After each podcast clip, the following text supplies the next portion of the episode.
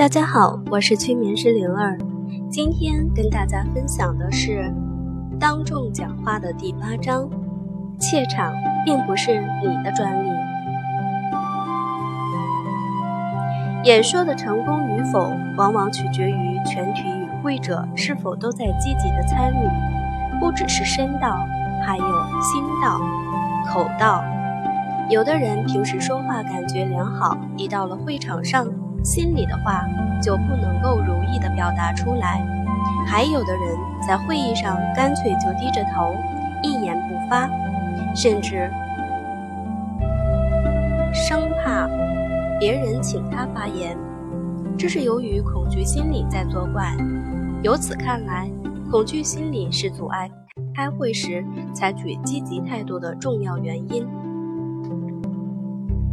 然而，这种心理的产生是多方面的，并不完全是因为个人的说话能力不够，或者是怕羞所致。不少人天生就有一种怯场感，不敢在大众面前流露自己的真实思想。可是，这种怯场的感觉别人体会不到，从而会招致一些人的非议。每当这种时候，怯场者便有一种难以言说的委屈，心想：我准备的再充分，不敢在会上讲出来，怎么办呢？其实，这种怯场的感觉，一般人在年轻的时候都曾经有过。有的人在演说前心里就打鼓，准备了半天的说话内容，到时候就是说不上来。然而日子一长，这种怯场心理就会逐渐消失了。无论在多少人的会议上，演说都是从容自如，不会感到恐惧。怎样克服这种恐惧感呢？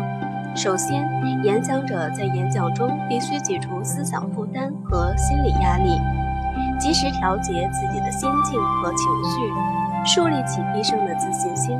所以，我们必须克服演讲中的各种不良心理。一、缺乏信心的心理。演讲者看到自己的某些弱点，如普通话说的不太标准、语言训练技巧不足等等，常有这样的疑问：我能行吗？这个疑问本身会促使演讲者夸大自己的弱点，从而对演讲丧失信心。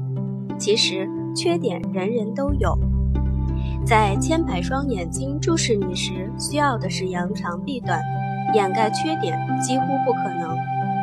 因此，演讲时首先告诉自己：“我刻苦练习了，只要发挥出应有的水平就可以了。”演讲是一种口才训练，为什么一上台就非成功不可呢？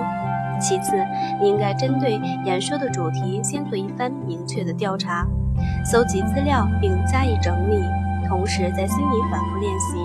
只有熟悉了会议内容，又能将自己所要说的话烂熟于心。才能从中获得自信。还有，不管在什么场合，你都不要去依赖别人。只要是该你说的话，就要在大众面前信心十足地说出来。只有这样，才能够克服自卑，消除恐惧。当你在无论有多少人的集会上都能够信心十足地从容演讲时，那么你的怯场心理也就自然地消失了。第二，期望过高的心理。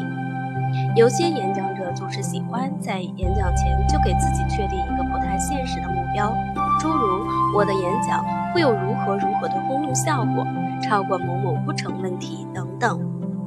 由于这些杂念，演讲者常常会因此而失去最后一次准备的机会，因为你想得过于理想，那些本来可以纠正的地方被这种光环掩盖了。你甚至会把人们的好意指点当成恶意攻击而置之不理。所以，当你为自己的演讲设想而激情奔涌时，别忘了提醒自己冷静，诚恳地找有关人员听听你试讲，并请他们帮你矫正缺点。你一定要记住，即使是最伟大的演讲家，最动情时的表演也是伴着理性之光在闪耀的。三。临场紧张的心理，几乎人人都有过在公开场合的紧张心理。经常一个人在家人、同事及熟悉的环境中可以侃侃而谈，可换一个听众，换一个陌生的环境，就会紧张的不能自持。演讲最让人焦虑的是，假如我过分紧张怎么办？办法之一是对演讲场所和听众情况先行了解。做到心中有数，还可以提前到达演讲场所，使陌生的环境变得熟悉。假如这些不能办到，自己可以想象自己处在一个陌生的地方，成千上万的人在听你演讲，提前检验一下紧张感是如何袭击自己的。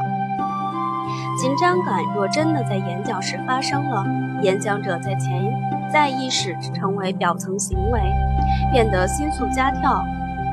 心跳加速，额头冒汗，手足无措，这些该怎么办？最好的办法是做深呼吸，吸气时扩展胸腔，压迫小腹；呼气放低胸膈肌。做这个动作数次，就可能抑制紧张。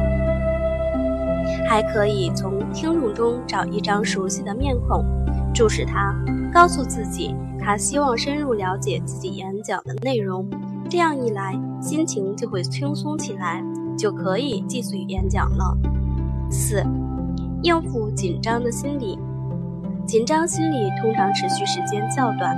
假如紧张使你无法控制自己，反而是由紧张而恐惧而惊慌，最后完全击败了你对这次演讲的信心。此时切不可草率应付，长话短说。甚至就此离位而去，放弃整个演说。要知道，大多数人还是不以成败论英雄的。况且，给听众影响的除了演讲内容，还有演讲者的心胸、气度等因素。你若应付听众或拂袖而去，首先是不尊重听众，其次也是不尊重你自己。这样一来，你得到的不仅仅是失败，还可能。还有听众对你的不好的评价，给人留下不好的印象。其实到了这个地步，你可以告诉听众，讲得不好，请多关照。这时听众多半会被你的真诚、坦率所感动。五、受挫不振的心理，有些演讲者因为曾经失败而不敢再次登上讲坛。当你对自己说，我没有搞演讲的素质时，你是否想到了登上讲坛本身就是一笔很大的财富呢？须知，孔夫子当年为了宣传他的思想而周游列国，还曾被不被理解他的人、不理解他的人围攻过呢。他不是也以宣讲自己的见解而成为儒学鼻祖吗？